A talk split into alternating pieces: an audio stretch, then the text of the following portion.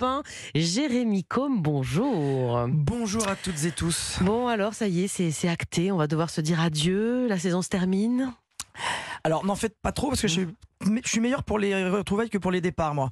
Ah, je vous me pourriez vois... pleurer là Ouais, je pourrais. Je me vois encore le 30 août en arrivant pour démarrer cette aventure. Et aujourd'hui, je vais faire une chronique sur savoir rompre. C'est quand Oh, même bah non. avec élégance, mais avec émotion.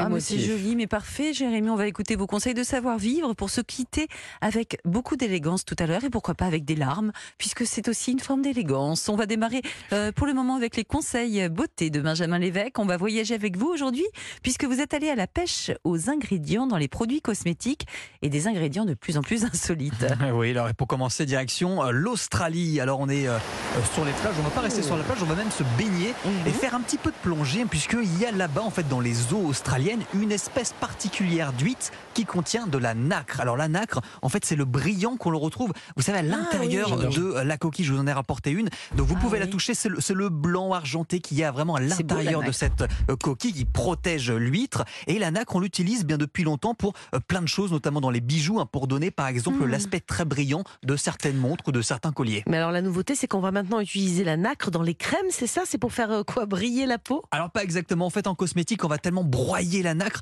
qu'elle va perdre en fait cet aspect brillant. En fait, dans les crèmes, comme chez euh, Blue Skin Care, eh bien la nacre va servir à donner une meilleure mine, comme l'explique Marthe Rousseau, qui est chercheuse au CNRS. En fait, la nacre contient également des lipides et ce sont ces lipides qui vont aider à reconstituer la barrière hydrolipidique de la peau. Et le fait de reconstituer euh, cette barrière, bah déjà euh, vous allez avoir une peau qui va être euh, qui va mieux renvoyer la lumière, qui va être plus lumineuse et qui va être euh, renforcée. Voilà, et c'est pour cette raison qu'on retrouve la, la nacre dans des, dans des gammes de crèmes pour les peaux euh, sèches particulièrement. Bon, on va revenir en France, Benjamin, puisqu'il y a un autre ingrédient qui peut faire du bien à la peau, c'est la sève de bouleau. Et oui, ça se passe dans le Cantal, dans le parc des volcans d'Auvergne. En fait, là-bas, le sol est très riche en minéraux et puis il fait souvent beaucoup plus frais qu'ailleurs. Bref, ce sont des conditions parfaites pour faire pousser des bouleaux. Et vous avez la marque Saev qui récolte la sève de ces bouleaux une fois par an. Alors, je vais vous faire goûter. Vous avez euh, chacune et chacun Ah un, oui. un petit, un Un petit verre avec, de la euh, on dirait de, l'eau à l'intérieur. Hein, voilà, ça, alors ça se boit très frais, ça a l'aspect de l'eau, ça se boit très frais. Julia, vous n'avez pas envie de boire en fait. Non, j'ai pas tellement envie de boire du bouleau, c'est chelou. C'est un petit du vin. assez on dirait frais. de l'eau mélangée un petit peu, un du petit cidre. goût de yaourt. Vous aimez bien Moi, Un j'aime tout pas. petit peu aromatisé, mais c'est Ça vous plaît, Mélanie? Je trouve pas ça très intéressant, mais c'est pas désagréable Bon, non plus. Alors sous Voilà. Napoléon, on prétendait que ça soignait de la goutte et du rhumatisme. Bon, bref, il n'y a pas d'études sérieuses, de, sérieuses D'accord, qui le mais alors en cosmétique, ça va servir à quoi la sève de boulot? Alors tout simplement remplacer l'eau qui est présente dans vos tubes de crème. Vous savez en général on a la moitié du pot qui est composé d'eau qui n'a pas d'utilité et donc là on va remplacer, on va mettre la sève de bouleau qui elle est euh, remplie en fait de polysaccharides. Donc ce sont des petits sucres, des petits sucres pardon qui retiennent l'eau et donc sur la peau ça va faire la même chose, ça va empêcher en fait la peau de se déshydrater. On dirait un peu de l'eau avec du concombre en fait. Ah, c'est exactement, Ah, c'est ça. c'est ça. C'est ça que je Alors cherchais. un autre ingrédient qu'on retrouve en cosmétique désormais, c'est le pastel, mais c'est pas c'est pas une couleur. Ouais, ça moi aussi, je pensais que c'était une couleur. Non, le pastel, c'est une plante. Alors, Ah. une plante verte avec des petites fleurs jaunes. Et à l'intérieur des tiges, vous avez un pigment bleu. Alors, c'est pas commun, euh, le bleu dans la nature. Et on l'utilisait beaucoup au Moyen-Âge, notamment dans les peintures, dans les églises. On utilisait l'huile de pastel pour colorer le ciel des fresques avant que la couleur euh, synthétique du bleu euh, prenne le relais. Et on commence depuis quelques années à replanter du pastel. Et puisqu'on s'est rendu compte que cette huile de pastel avait sans doute quelques petites propriétés intéressantes euh, pour la peau. Vous avez la marque Ah. Crème avec un K qui l'utilise par exemple pour nourrir la peau. C'est un équivalent de l'huile de jojoba, quoi, en fait. hein. Mhm. Et pour finir, Benjamin, vous êtes venu avec une poudre rouge orangée. Qu'est-ce que c'est que Oui, ça c'est de la poudre de roucou, alors qu'on appelle aussi l'urucum. Alors c'est une plante qui provient euh, d'Amazonie, qui ça serait se mange. Combe, ça se mange, il l'a ça mangé, se là. mange. Elle est, elle est 100 fois plus riche en dirait du bêta-carotène. curcuma là, hein, On mais dirait- bon. Vous pouvez, euh, vous pouvez le goûter. Ou il y a un petit, paprika, il y a un petit effet Paprika. euh, so- safran, un petit côté euh, cuivré. Ah Donc, oui. Voilà, donc c'est 100 fois plus riche en bêta-carotène que la carotte, donc ça va vous donner un teint allé. Et ça rend aimable, on peut, Et ça rend aimable. Allez-y, et donc, euh, Hein on peut agrémenter dans une sauce ou dans Ah, donc des c'est vraiment fait pour manger, C'est vraiment fait pour manger, bien sûr, dans un petit fallait mettre de smoothie, l'eau et se un mettre ça comme yaourt. une crème. Non, non, voilà. Et donc on en retrouve beaucoup dans les, dans les magasins bio. Ah, d'accord. c'est Eh ben, merci, hein. Benjamin. Merci. Prenez-en un peu plus, Julien. Mais non, non, je- vous en avez besoin. Vous, vous trouvez que je manque euh, Ah non, De rien, vous avez de rien du tout. euh, magnifique. Presque trop. Merci beaucoup, Benjamin, pour euh, toutes ces infos, ces nouveautés du secteur. euh, des cosmétiques. Allez, c'est à vous, Jérémy Combe. Dans le quotidien, il n'est pas toujours très simple de se séparer, de quitter quelqu'un ou même un job, plus simplement de prendre congé. Alors, Jérémy, euh, est-ce que vous avez, vous en avez, j'espère, parce que sinon il n'y a pas de chronique, des tips euh, à partager avec nous ce matin pour rompre, par Eh exemple? bien oui, il y a différentes commencer de ça. ruptures. Il y a la rupture euh, amicale, amoureuse. Alors euh, beaucoup iront euh, se servir de leur SMS pour, ou de leur téléphone. Au pire de laisser un message vocal. C'est-à-dire qu'aujourd'hui on peut rompre et quitter quelqu'un en un clic. Mhm. Les personnes qui rompent de cette manière, c'est souvent quand même des personnes qui sont un peu lâches, ou alors elles le font par égoïsme ou narcissisme, c'est-à-dire que on n'a pas envie d'affronter la personne qui est en face de soi. Quelqu'un, euh, pour quel- quitter quelqu'un avec tact et douceur, faut le faire en face. La règle, prenez rendez-vous. euh, par visio, ça, ça compte ou pas Alors, vous pouvez le faire. Moi, j'ai une histoire dans une rédaction, donc je citerai pas le nom. Quelqu'un, une femme très connue, avait rompu avec un journaliste très connu par fax à l'époque. Ah, j'ai trouvé que c'était très élégant. Euh, la règle, c'est de prendre rendez-vous. Dites que vous devez parler sérieusement. Ne vous dégonflez pas. Comme ça, ça apporte, ça amène un peu le, le sujet.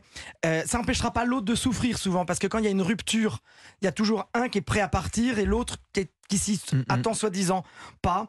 Euh, N'ayez pas euh, des phrases types du style euh, je le fais pas pour moi, hein, je le fais vraiment pour toi. Non, Euh, c'est pas toi, c'est c'est pas moi. toi. Ouais, c'est moi, pas oui. toi, c'est moi.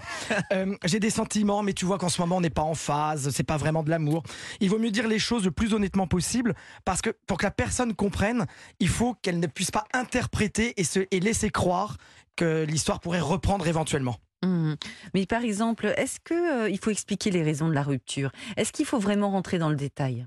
Dire pourquoi? Moi, j'ai l'impression qu'il faut dire les choses. Moi, je pense qu'il faut le dire le plus vite, faut le dire le plus vite possible, faut le dire le plus euh, d'une façon le plus franche, faut expliquer les raisons qui ne vont pas pour éve- éventuellement ne pas reproduire. C'est-à-dire que euh, pour être élégant, faut échanger.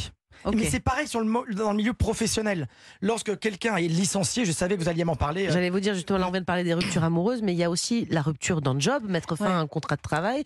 C'est jamais très facile et d'ailleurs souvent pour aucun des deux parties. hein. Exactement. Donc, il faut euh, expliquer le plus vite possible. Il faut pas ne pas dire les choses à quelqu'un pour lesquelles on a des comment dire des reproches à faire. Il faut lui dire au fur et à mesure parce que sinon le jour J, c'est vrai que l'autre peut vraiment tomber des nues. Des ouais. Genre, Euh, au fait, je te trouvais nul et je et pense voilà. que t'es vraiment un Et gros ça naze. fait quand même. la- Et elle- le- la veille, moi j'en connais qui ont été licenciés la veille de leur- la fin de leur période d'essai, alors qu'ils ne s'y attendaient pas du tout. Donc il faut échanger, il faut être direct, franc, mais non violent. Le jour du départ, peu importe la cause, vous allez organiser quand même un petit pot, un petit verre. On ne laisse pas partir les gens comme ça, sauf si la personne euh, en a manifesté et, le désire qu'il n'y a rien, ni cadeau, ni petit drink.